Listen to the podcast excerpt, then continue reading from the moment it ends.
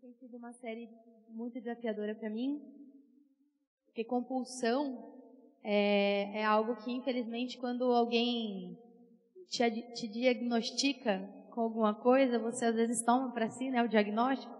E eu já sou uma diagnosticada. Eu sou uma pessoa compulsiva, ansiosa, compulsiva. Isso é terrível. Quero muito me livrar disso. E eu creio que nas últimas duas semanas o Caio explicou muito bem o que é, essa, o que é compulsão, o que é essa, esse desejo descontrolado, esse alívio que você sente quando você pratica, continua com, esse, com essa mania, com esse hábito, com esse costume, a culpa que permeia, a compulsão. E eu acho que esse é o principal ponto que a gente chega. É a mancha que fica da culpa por conta do pecado. A compulsão nada mais é do que fruto do pecado, fruto da natureza pecaminosa que eu e você temos dentro de nós. E essa culpa pesa, esmaga, mata a gente, mas graças a Deus nós queremos um Deus que está acima de toda culpa, de toda compulsão. Esses excessos, essa sina que a gente vive, graças a Deus nós temos um Deus que está acima de tudo isso. E hoje nós vamos virar a página. Hoje nós somos convidados a enxergar o estrago que a gente já sabe que a gente fez, mas agora olhar por outra perspectiva, olhar pela perspectiva de Deus, considerar quem é Deus, quem é o Deus em quem nós cremos. E eu convido você mais uma vez para ler o Salmo 51. E eu espero que você consiga agora enxergar esse texto que você já conhece de uma maneira nova. Nós vamos destrinchá-lo de uma maneira nova de uma maneira diferente daquilo que nós falamos nas duas últimas semanas, com um novo olhar, uma nova perspectiva. Acompanhem comigo a leitura. Por causa do teu amor, ó Deus, tem misericórdia de mim. Por causa da tua grande compaixão, apaga os meus pecados. Purifica-me de todas as minhas maldades e lava-me do meu pecado. Pois eu conheço bem os meus erros e o meu pecado está sempre diante de mim. Contra ti eu pequei, somente contra ti, e fiz o que detestas. Tu tens razão quando me julgas e estás certo quando me condenas. De fato, tenho sido mal desde que nasci e tenho sido pecador desde o dia em que fui concebido. O que tu queres é um coração sincero. Enche o meu coração com a tua sabedoria. Tira de mim o meu pecado e ficarei limpo. Lava-me e ficarei mais branco do que a neve. Faze-me ouvir outra vez os sons de alegria e de felicidade. E ainda que tenhas me esmagado e quebrado, eu serei feliz de novo. Não olhes para os meus pecados e apaga todas as minhas maldades. Ó Deus, crie em mim um coração puro e dá-me uma vontade nova e firme. Não me expulses da tua presença, nem tires de mim o teu Espírito Santo. Dá-me vontade, novamente a alegria da tua salvação e conserve em mim o desejo de ser obediente. Então ensinarei os desobedientes as tuas leis e, e eles voltarão a ti. Ó Deus, meu Salvador, livra-me da morte e com alegria eu anunciarei a tua salvação. Ó Senhor, põe as palavras certas na minha boca e eu te louvarei. Tu não queres que eu ofereça sacrifícios, tu não gostas que animais sejam queimados como oferta a ti. Ó Deus, o meu sacrifício é um espírito humilde Tu não rejeitarás um coração humilde e arrependido. Ó Deus, com a tua bondade, ajuda Jerusalém e constrói de novo as suas muralhas. Então terás prazer em receber os sacrifícios certos e os animais que são totalmente queimados, e os touros novos serão oferecidos no teu altar. Todo o contexto desse texto já foi dito, mas se você é a primeira vez que está aqui nessa série, vou te dizer, é fruto de uma oração, é uma oração pública de Davi, que está lá relatado do caso Batseba, segundo Samuel 11, 12. O Samuel comete, oh, Samuel é incrível, né? Quando Davi é, entra numa grande enrascada e tenta sair sozinho do seu problema. Ele tenta resolver sozinho, ele tenta sair sozinho do seu problema e ele só vai acumulando cada vez mais culpa, e o pior é que essa história é descoberta, não por acaso, descoberta pelo profeta Natan, ele é, Deus revela para Natan, olha, vai lá consertar aquele rapaz, que ele está com problema, e ele está tentando sair sozinho, só está piorando tudo. E Natan vai atrás e Davi fica despedaçado. Davi, ele não está só despedaçado pelo que ele fez externamente, mas pela bagunça que ele causou internamente. Pela bagunça causada quando eu e você e Davi, a gente acha que a gente consegue sozinho se livrar das nossas compulsões de poder. Quando eu e você, a gente acha que a gente tem poder. E esse é o grande problema. Quando nós temos controle sobre a situação e o pecado vai crescendo dentro de nós. A gente vai voltando para aquele pecado famoso de querer ser igual a Deus. E a gente só entra cada vez mais no buraco. Mas é nessa hora, é nesse momento, que Davi enxerga que aquela culpa era dele, de mais ninguém, ele não podia apontar mais o dedo para ninguém. A culpa é minha. Que ele caminha para o processo de restauração. Porque é nesse trecho que é revelada a ação de Deus quando nós nos entregamos para Ele sem reservas. Quando nós buscamos nele o refúgio para a gente fugir dos monstros que nós mesmos construímos. Porque só Deus pode eliminar esse monstro que eu e você a gente constrói sozinho. E o Dan Stone, ele tem uma frase que diz o seguinte: é daqui o nosso ponto de partida para a busca da restauração. Quando nós não temos mais nada a perder, quando nós não temos nada além de trapo de imundícia, quando estamos miseráveis, Ele está pronto para nos usar. E o start da nossa mensagem de hoje, para nós refletirmos a respeito de Deus, de quem é Deus e o que Ele faz quando nós buscamos restauração nele, é aqui. É num estágio miserável. E o primeiro ponto que eu quero refletir com você é que Deus procura corações sinceros. A palavra de Deus ali no versículo 6 vai dizer que o que tu queres é um coração sincero. Enche o meu coração com a tua sabedoria. O fato de enxergar em si mesmo a origem do problema, o fato de eu e você enxergarmos que nós somos a origem do nosso problema, o fato de Davi ter enxergado ele mesmo como a origem de todo o caos que ele causou é o primeiro passo da restauração. É lá no fundo do poço. É lá quando eu e você não temos mais solução, acabaram todas as cartas, acabaram todos os recursos. Nós estamos podres e miseráveis no meio dos nossos pecados e de todas as desculpas que nós tínhamos encontrado. Eu vou melhorar. Eu vou mudar eu vou ser diferente, eu vou consertar. E quando tudo isso falha, quando não tem mais para onde correr,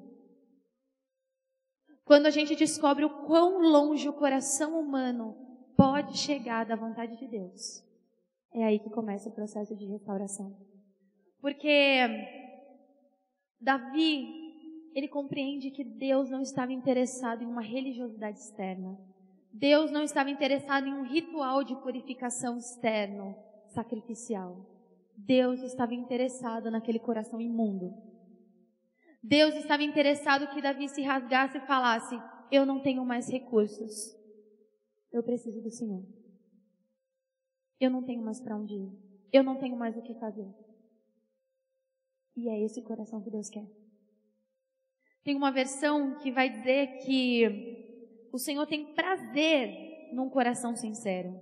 E nisso, Ele fará com que este coração conheça a sabedoria do alto. É quando a nossa sabedoria morre, é quando os nossos recursos acabam, que a sabedoria dos céus alcança o nosso coração impuro, machucado e cheio de traumas. Então não adianta a gente querer fingir que está tudo bem por fora, quando o nosso coração está fugitivo de ter uma conversa direta. João Calvino, conhecido, ele diz que não basta que as nossas vidas se conformem à letra de sua lei, a menos que o nosso coração esteja limpo e purificado de toda mácula.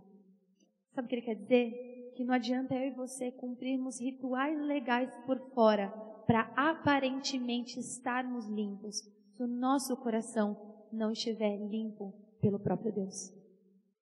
Então, o primeiro passo da ação de Deus, ele busca um coração sincero. Então, aplicando isso para os nossos dias, para a nossa vida, eu só posso te dizer o seguinte: abra-se sinceramente diante do Senhor. Escancare o seu coração diante do Senhor. Tira essa máscara. Abre esse armário. Levanta essa cama para esse monstro sair de lá de baixo. Abre e deixa o Senhor ver. E deixa Ele falar com você. E desfrute do seguinte, porque o versículo ele tem uma segunda parte. Faz-me conhecer sabedoria. Desfrute do privilégio de ser ensinado pelo próprio Espírito Santo de como você pode viver diferente. De como você pode ter uma nova conduta. De como ele tem poder para quebrar ciclos de culpa e de compulsão. Aproveite do privilégio de ter o melhor mestre de todos, que é o Espírito Santo de Deus. É nesse momento que a nossa fé oscila, é nesse momento que nós estamos fracos, é nesse momento que nós estamos com medo, que nós estamos mais propícios a nos rasgarmos diante do Senhor de forma sincera, porque nós não temos nada para dar para Ele em troca. Em segundo lugar, esse texto vai nos dizer que Deus não faz nada pela metade. Versículo 7 vai dizer que: Tira de mim o meu pecado e ficarei limpo. Lava-me e ficarei mais branco do que a neve. Embora dê a impressão de que Davi está pedindo esse tira de mim, lava-me, na verdade Davi não está fazendo um pedido. Ele está fazendo uma afirmação. Ele está dizendo que se Deus tirar dele o seu pecado, ele ficará limpo. Se Deus o lavar, ele ficará mais galvo do que a neve. Ele está usando uma linguagem metafórica de um ritual verdadeiro, um ritual que acontecia. Uh, a versão mais tradicional vai usar a palavra esopo, que é um, um tipo de uma planta que era usado num sacrifício de purificação de leprosos ou de pessoas que haviam tocado em um corpo morto, num cadáver. E nesse ritual, o sacerdote pega esse ramo, toca no sangue do bicho que foi morto asperge esse sangue sobre essa pessoa que está impura e diz a seguinte frase: Ele ficará limpo.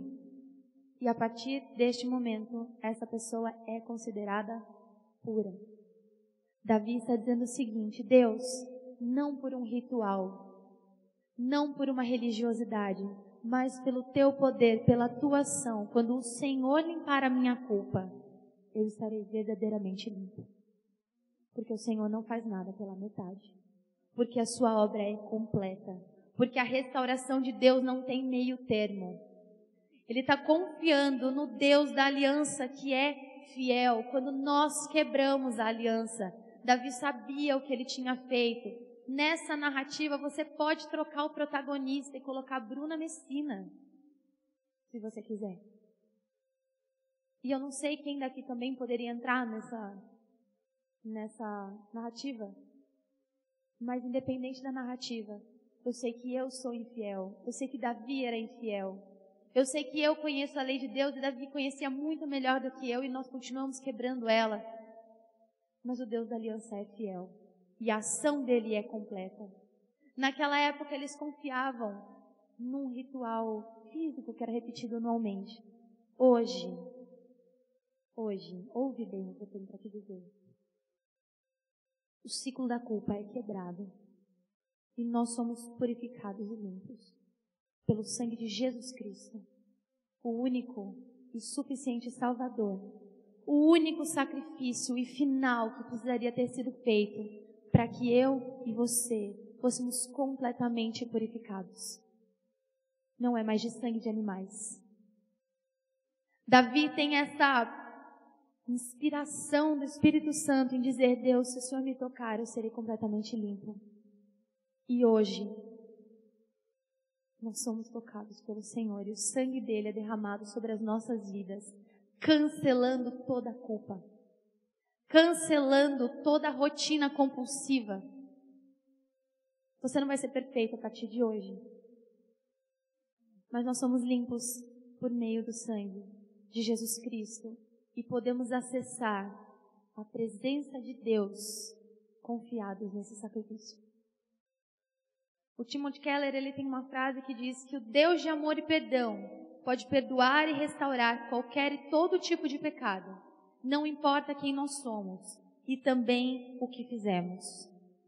E eu vou completar a frase do Tim Keller, ele é muito melhor que eu, mas eu não sei se no final da frase tinha isso. Não importa quem nós somos e também o que fizemos. Sabe por quê? Porque não depende de nós essa limpeza. Porque não depende do teu esforço, não depende da tua limpeza de consciência.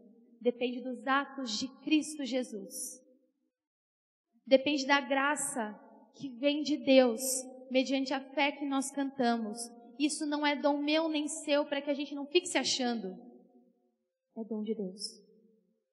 Então, se eu quero aplicar isso para as nossas vidas hoje, eu posso dizer o seguinte: a compulsão e a culpa podem ser completamente limpas, sim, mediante a ação exclusiva de Deus. Assuma o seu novo papel. Você foi limpo e regenerado pelo sangue de Jesus Cristo. Você foi limpo e regenerado pelo sangue de Jesus Cristo. Eu não estou aqui dando carta branca para você ficar vivendo uma vida mais ou menos, não. Estou dizendo o seguinte: você tem vida abundante e completa. Você não precisa viver debaixo dessa culpa. Você não precisa viver debaixo dessas mazelas do pecado que você cometeu lá atrás, porque Cristo já morreu por isso. Você pode viver vida abundante hoje. Você pode ser instrumento de liberdade hoje. Porque Cristo já levou a culpa sobre ele. E é nisso que nós cremos. Eu espero que vocês estejam vivos aí do lado de lá não estou enxergando nada. Em terceiro e último lugar, e é a parte que você tem que dar uma respirada, porque Deus realmente é incrível. A esperança da alegria nasce na restauração. A esperança da alegria nasce na restauração, não após, na, durante enquanto. Versículo 8 diz: Faze-me ouvir outra vez os sons de alegria e de felicidade, e ainda que tenhas me esmagado e quebrado, eu serei feliz de novo. Como dito anteriormente, essa é uma narrativa que cabe vários personagens como protagonistas. Eu sou uma dessas pessoas Talvez você pode ser uma dessas pessoas. Que cabe perfeitamente no papel de alguém que socialmente e moralmente poderia ser excluído e dito não merece nada.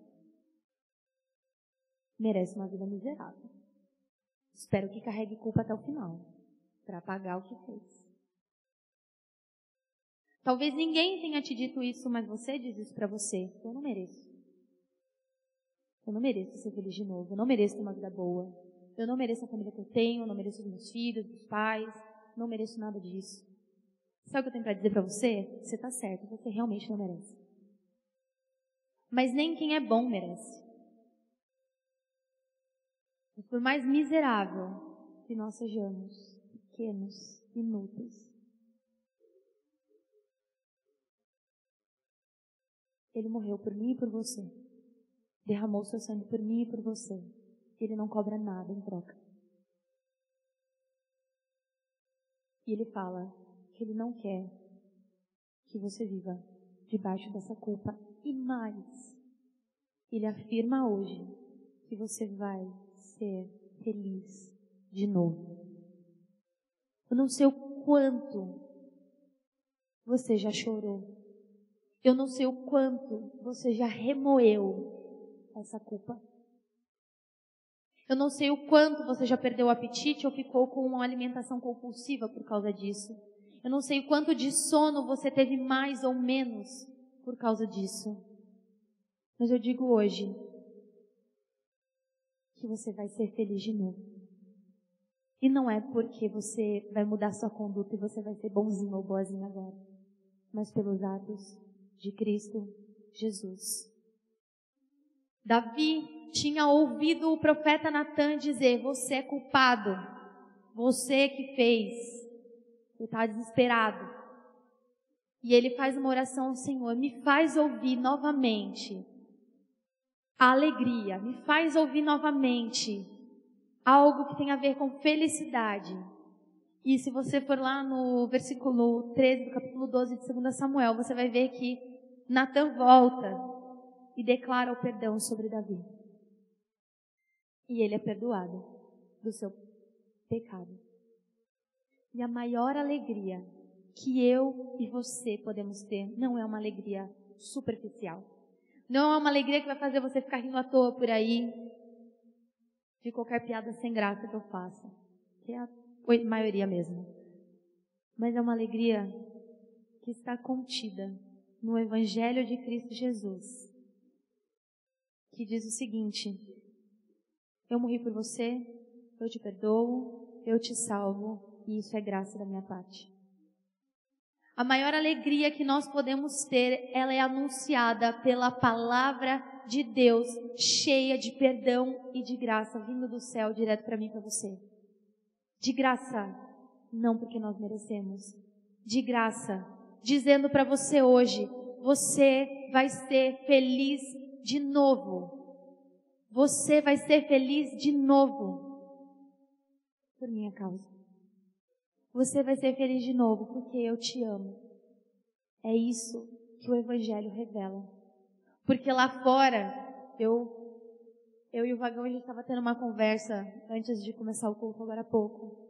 Lá fora é só desespero. Lá fora é só lágrima. Lá fora é criança morrendo porque leva três horas para um remédio chegar de um hospital para o outro que tem 20 minutos de distância.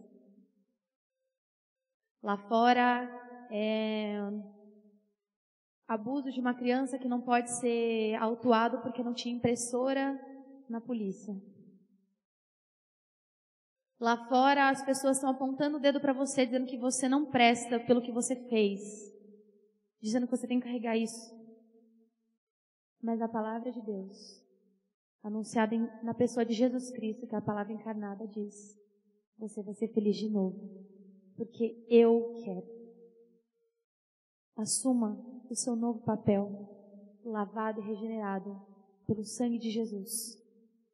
E declare: Eu serei feliz de novo. O John Stott diz que somente Jesus Cristo pode satisfazer a sua fome, restaurar a tua vista e ressuscitá-lo para uma nova vida. Na nossa vida funciona o quê? A dor da culpa causa tristeza esmagadora. Como diz Davi, os ossos esmagados, podridão interna. Mas o perdão de Deus e a restauração que vem dele trazem verdadeira alegria da presença de um Deus que está perto. Você pode chamar ele hoje, porque ele está perto. Ele não está longe. Essa alegria que é verdadeira, ela nos sustenta nos dias de exaustão. Ela nos sustenta nos dias de medo. Ela nos sustenta nos dias que a gente está mais ou menos. É nessa alegria que nós confiamos. É nessa alegria que nós temos esperança. E mesmo quando nós ainda estamos sendo restaurados, mesmo quando a limpeza ainda está acontecendo, quando ainda está doendo, pela fé, nós podemos declarar hoje que eu serei feliz de novo, que você será feliz de novo. O apóstolo Paulo vai dizer que agora, portanto, podemos nos alegrar em Deus, porque fomos reconciliados por meio do nosso Senhor Jesus Cristo. E por isso nós podemos ser felizes de novo. Não por causa das circunstâncias, não porque nós somos bons, ou porque acontece alguma coisa que nós magicamente mudamos a nossa conduta. Mas porque nós somos reconciliados com Deus por meio de Jesus Cristo. É por isso que você e eu somos felizes de novo. Nós vamos concluir dizendo que restaurar envolve limpeza. Envolve tirar quando você, quem era bem quietinho que nem eu e era criança e quase não aprontava, e você cai na rua de bike e se rala inteiro, e aí tem que lavar. E eu preferia o meu pai, porque com a minha mãe era embaçado. É bom para se casar, irmãos. Aí, uma vez eu caí, essa é a conclusão, tá, gente? Uma vez eu caí e eu ia ser dama de honra no mesmo dia. A minha mãe, ela quase me fez ver Jesus nesse dia, pessoalmente. E eu lembro exatamente o meu capote. Eu quis descer uma ladeira do lado de casa, de bicicleta, e tinha areia no final, assim. Era um depósito de areia. Tem um histórico com depósito de areia. E aí tinha areia. E aí a bike deu uma derrapada leve e eu ralei todo esse braço aqui. Eu ia ser dama de honra. E eu lembro como foi limpar aquilo. Porque eu quis fazer sozinha primeiro. E aí já tinha areia, já tinha asfalto, já tinha terra, já tinha o meu sangue. Eu não sei se eu estava com mais dor aqui ou de consciência, né? Que, que gênio, né? E eu fui querer limpar sozinha e tinha tudo isso mais papel higiênico. Aí, quando meu pai me pegou, que já não tinha mais o que fazer, aí é água e sabão, gente. Restauração é água e sabão. E não pode ficar nada.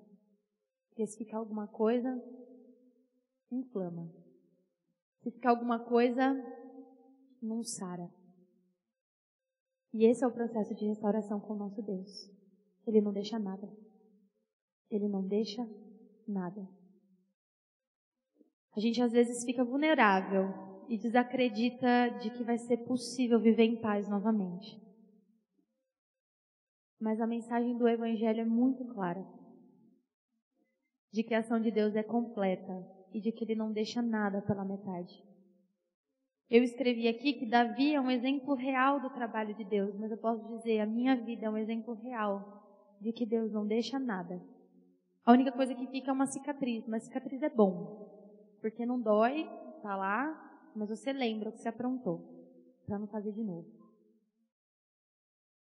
Ele quer ver o seu coração machucado. Ele quer ver esse seu coração sujo. Ele deseja que você seja sincero e que você abra todas as gavetas, todas as portas, que você levante a cama que você deixe ele olhar atrás da porta. Que ele deixe você, que, ele, que você deixe ele abrir aquela caixinha de sapato que fica no fundo do guarda-roupa, que já está podre. É lá que ele quer limpar. É lá que ele quer mexer, porque a obra dele é completa. E não há nada que seja maior do que o amor do nosso Deus. Não há pecado culpa e compulsão que seja maior do que a graça do nosso Deus. Que exceda o sacrifício que Jesus já fez por mim e por você. A marca que eu quero que você lembre dessa mensagem, se for para você lembrar de qualquer coisa, que você lembre dessa última parte, é que não é uma busca por perfeição para você merecer esse cuidado, mas que você compreenda que em meio à vida real que machuca, em meio à vida real que traumatiza, em meio à vida real que nos compele à compulsão e ao excesso, e que nos faz falhar e tropeçar. Que você tenha certeza de que Ele continua trabalhando em você, continua trabalhando em mim, e que eu e você continuamos fielmente dependendo dele todas as vezes. Que eu e você continuamos dependendo fielmente dele todas as vezes. Eu vou encerrar com uma frase do Brennan Manning e nós vamos orar juntos, que diz o seguinte: O perdão de Deus é uma libertação gratuita da culpa. Paradoxalmente, a convicção da pecaminosidade pessoal torna-se ocasião para um encontro com o amor misericordioso do Deus Redentor. Todas as vezes que esse coração miserável estiver bem maltrapilho, é ali que Ele quer encontrar comigo. É ali que Ele quer encontrar com você. Vamos orar? Nós oramos a Ti, Deus querido. Não porque nós merecemos chegar até a Ti. E não com tristeza no nosso coração. Nós oramos a Ti com gratidão, porque nós podemos acessar a Tua presença, Senhor, pelo sangue de Cristo Jesus, confiados que nós somos justificados pelo Senhor. Eu clamo agora, Senhor, pelos meus irmãos e pelas minhas irmãs, ó Pai, que têm caminhado com peso de culpa, que têm caminhado, Senhor, carregados, ó Pai, de opressão, de medo, de falha, mas que hoje o jugo suave de Jesus Cristo seja trocado com esse jugo de peso do pecado. Porque nós não cremos num Deus que deu uma vida pela metade, mas num Deus que deu a vida plena e completa. Não porque nós somos perfeitos, mas porque o Senhor fez tudo. Porque o Senhor completa a sua obra. Porque o Senhor não deixa nada pela metade. Porque o Senhor purifica, restaura, limpa. E quando o Senhor faz, não há nada que fique escondido, não há nada que fique para trás. O Senhor hoje diz que nós podemos ser felizes de novo, não pelos nossos méritos, mas porque Cristo, Cristo, nos deu o seu espírito de alegria para que nós possamos viver, enquanto estivermos aqui, alegres e confiantes na esperança que temos no Senhor, de que somos limpos e lavados por Jesus Cristo. Obrigada, Deus, porque quando nós nos prostramos e abrimos o nosso coração, e falamos tudo que o Senhor já sabe, nós podemos enxergar a atuação nas nossas vidas, Deus. Que hoje o Senhor atue, Pai, sobre homens e mulheres que estão neste lugar hoje, trazendo restauração, trazendo cura, libertação, trazendo, Senhor, a paz que excede todo entendimento, Pai, de forma completa, de forma eficaz, Pai e que nós possamos viver pela graça de Jesus Cristo, dando graças a Deus em tudo e por todas as coisas. Ensina-nos, Deus, a assumir esse papel que o Senhor nos deu, limpos e regenerados em Cristo Jesus. Que assim como o Senhor completou a sua obra e foi fiel ao seu servo Davi, hoje nós podemos crer também que o Senhor faz isso por nós. O Senhor fez isso por mim. Eu te agradeço, Deus. Eu te agradeço porque eu pude ser feliz de novo porque eu recebi a minha nova chance. E eu sei que o Senhor nos dá chances todos os dias. Que nós possamos aproveitar essa chance e sermos esse instrumento de alegria e restauração. Faze-nos ouvir novamente os sons de alegria e felicidade. No nome de Jesus Cristo, nós oramos a Ti. Amém.